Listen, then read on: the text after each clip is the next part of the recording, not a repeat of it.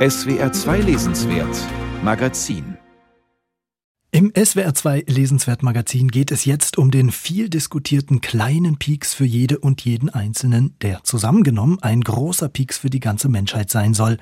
In Rekordgeschwindigkeit haben Forscherinnen und Forscher auf der ganzen Welt Corona-Impfstoffe entwickelt. Eine in dieser Geschwindigkeit nie dagewesene Leistung. Wir mussten nicht Jahrzehnte warten, wie bei früheren Pannen und Epidemien, sondern eben nur ein paar Monate. Ganz vorne mit dabei das Ehepaar Özlem Türeci und Uhur Shahin von BioNTech in Mainz. Ihr mRNA-Impfstoff ist eine geniale Leistung von einem genialen Ehepaar. Heute kennt die beiden jede und jeder, sogar für den Nobelpreis sind sie im Gespräch, aber mal ehrlich, hätten Ihnen die Namen Türeci und Shahin vor anderthalb Jahren etwas gesagt?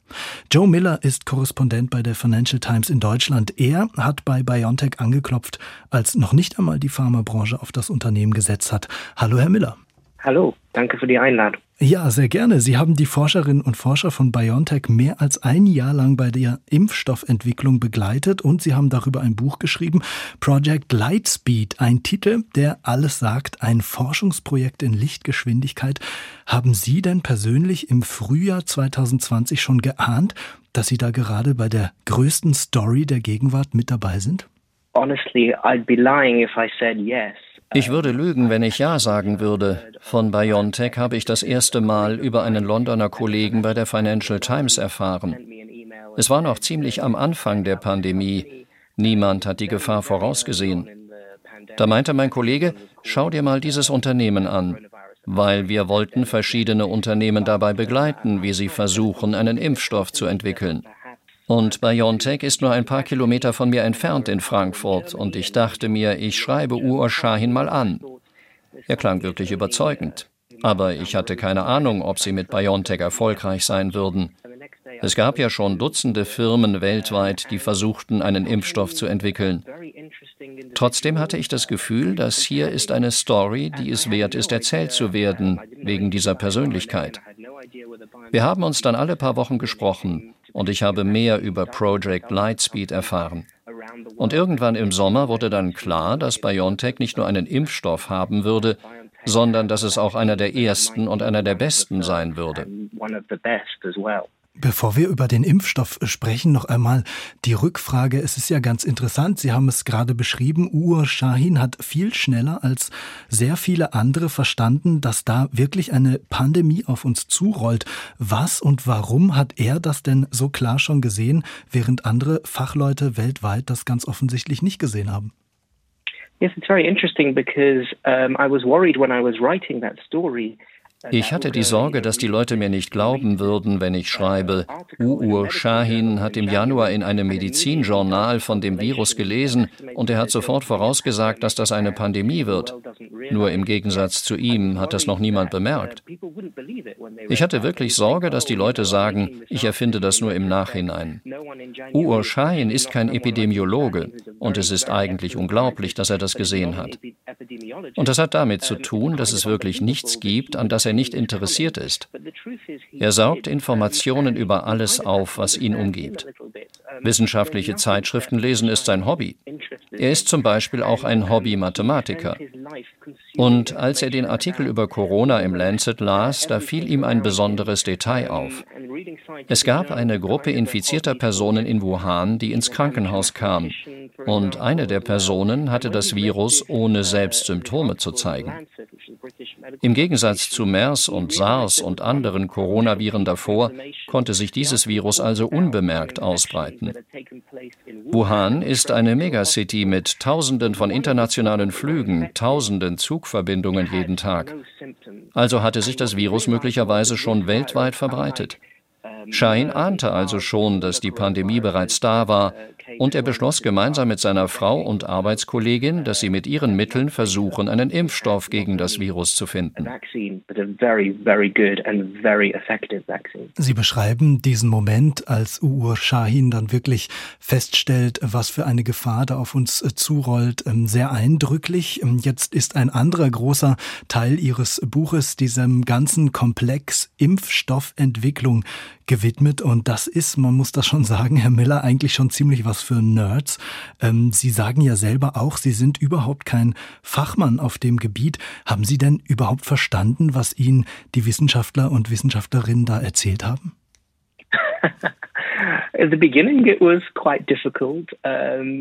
Am Anfang war es tatsächlich schwierig, alles zu verstehen, was Uur mir erzählt hat.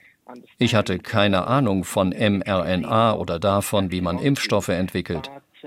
Aber das Schöne an der Biologie ist, im Gegensatz zur Physik kann man sie mit Metaphorik gut verstehen. Wenn man Physik nicht versteht, kann man kein Buch über Physik schreiben. Aber in meinem Buch benutze ich zum Beispiel militärische Metaphern. Auch die Arbeitsweise des Immunsystems lässt sich mit Metaphern gut beschreiben und verstehen. Und abgesehen davon können Özlem und Uur ihre Wissenschaft einfach wahnsinnig gut erklären, besonders Özlem. Sie vermittelt seit vielen Jahren ihre und Uurs komplexe Ideen an Studentinnen und Studenten oder an Kapitalgeber oder andere Fachleute. Und das ist das Einzigartige an diesem Paar. Sie haben diese wirklich komplizierten Ideen, aber sie sind in der Lage, sie sogar jemandem wie mir so zu erklären, dass man sie versteht, dass es Sinn ergibt. Sie waren extrem geduldig mit mir, haben mir alle Fragen beantwortet. Ich habe mich natürlich auch selbst weitergebildet, hunderte akademische Fachartikel gelesen und mit Fachleuten außerhalb von BioNTech gesprochen. Die Botschaft des Buches ist, wenn jemand wie ich die Grundlagen des Impfens verstehen kann, dann kann das wirklich jeder. Ich hoffe, dass beim Lesen klar wird, was es alles braucht, um einen Impfstoff zu entwickeln, wie es möglich ist, den Impfstoff so schnell zu entwickeln, und ich hoffe, dass die Leute wirklich merken, man muss keine Sorgen haben. Es lässt sich gut nachweisen, warum dieser Impfstoff so gut funktioniert und warum wir ihn schon nach nur elf Monaten haben so kurz nachdem Uur Shahin den Artikel im Lancet gelesen hat. Uh, das ist ein interessanter Punkt. Lassen Sie uns einmal ganz kurz von Ihrem Buch weggehen und auf die aktuellen gesellschaftlichen Diskussionen schauen.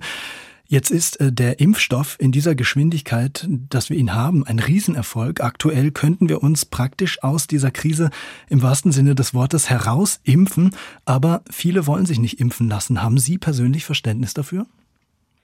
Yes, I, ja, wissen Sie, ich hatte selbst Schwierigkeiten, meine eigene Mutter davon zu überzeugen, sich impfen zu lassen.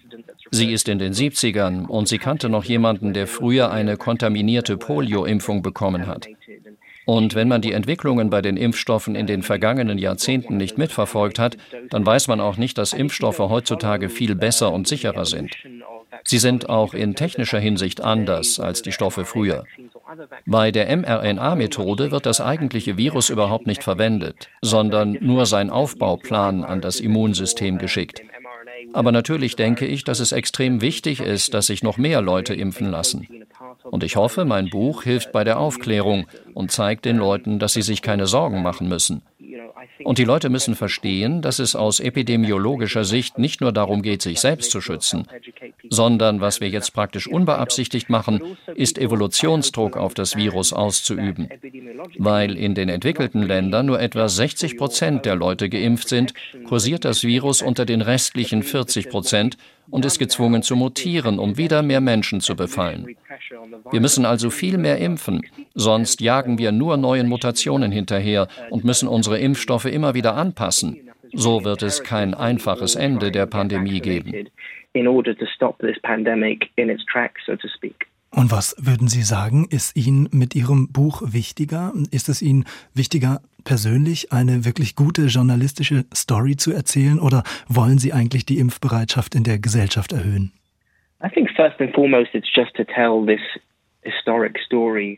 Natürlich geht es vor allem darum, diese historisch bedeutende Geschichte zu erzählen. Aber ich hoffe auch, dass es vielleicht eine Diskussion darüber in Gang bringt, wie wir künftig Leute mit guten Ideen besser unterstützen können.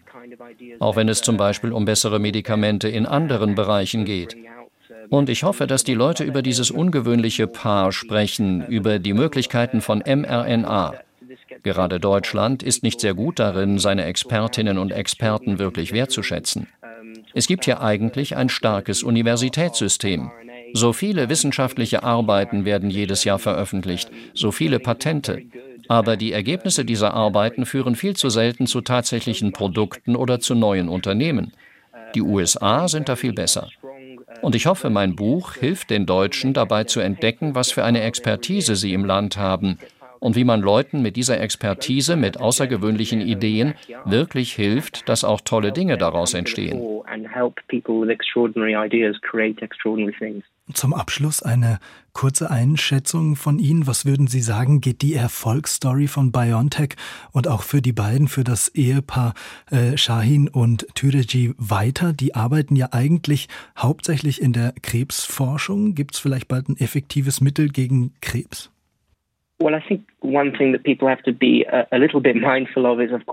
Was man bedenken muss, ist, dass dieses außergewöhnliche Ehepaar Jahrzehnte darauf verwendet hat, mit mRNA eine neue Technologie und mit ihr neue Möglichkeiten zu entwickeln. Der Impfstoff war da eher eine Ausnahme. Er war nur so schnell zu entwickeln, weil die Natur in gewisser Weise gnädig mit uns war. Das Coronavirus ist ein vergleichsweise leichtes Ziel. Es ist relativ leicht, das Immunsystem dazu zu bringen, das Virus zu erkennen. Krebs ist das genaue Gegenteil, eine der kompliziertesten Erkrankungen für Immunologen. Die meisten Krebserkrankungen unterscheiden sich sehr voneinander. Es ist sehr schwer, ein Medikament zu entwickeln, das hilft. mRNA-Technologien von BioNTech versprechen zwar, Krebs besser behandeln zu können, aber das dauert vielleicht noch 10, 12, 20 Jahre. Also, ja, die Geschichte der beiden ist eine Erfolgsgeschichte und es wird auch noch mehr kommen, da bin ich mir sicher. Aber die Leute müssen geduldig sein. Ein neues Medikament jedes Jahr wird es nicht geben. Das wird dann ein Projekt Marathon, kein Projekt Lichtgeschwindigkeit mehr wahrscheinlich. Project Lightspeed, der Weg zum BioNTech-Impfstoff und zu einer Medizin von morgen, die Wissenschaftsstory des Jahres, erscheint am 14. September im Rowold Verlag. 350 Seiten für 22 Euro. Recherchiert und aufgeschrieben hat sie der Journalist Joe Miller. Herr Miller, vielen Dank für das Gespräch. Vielen Dank.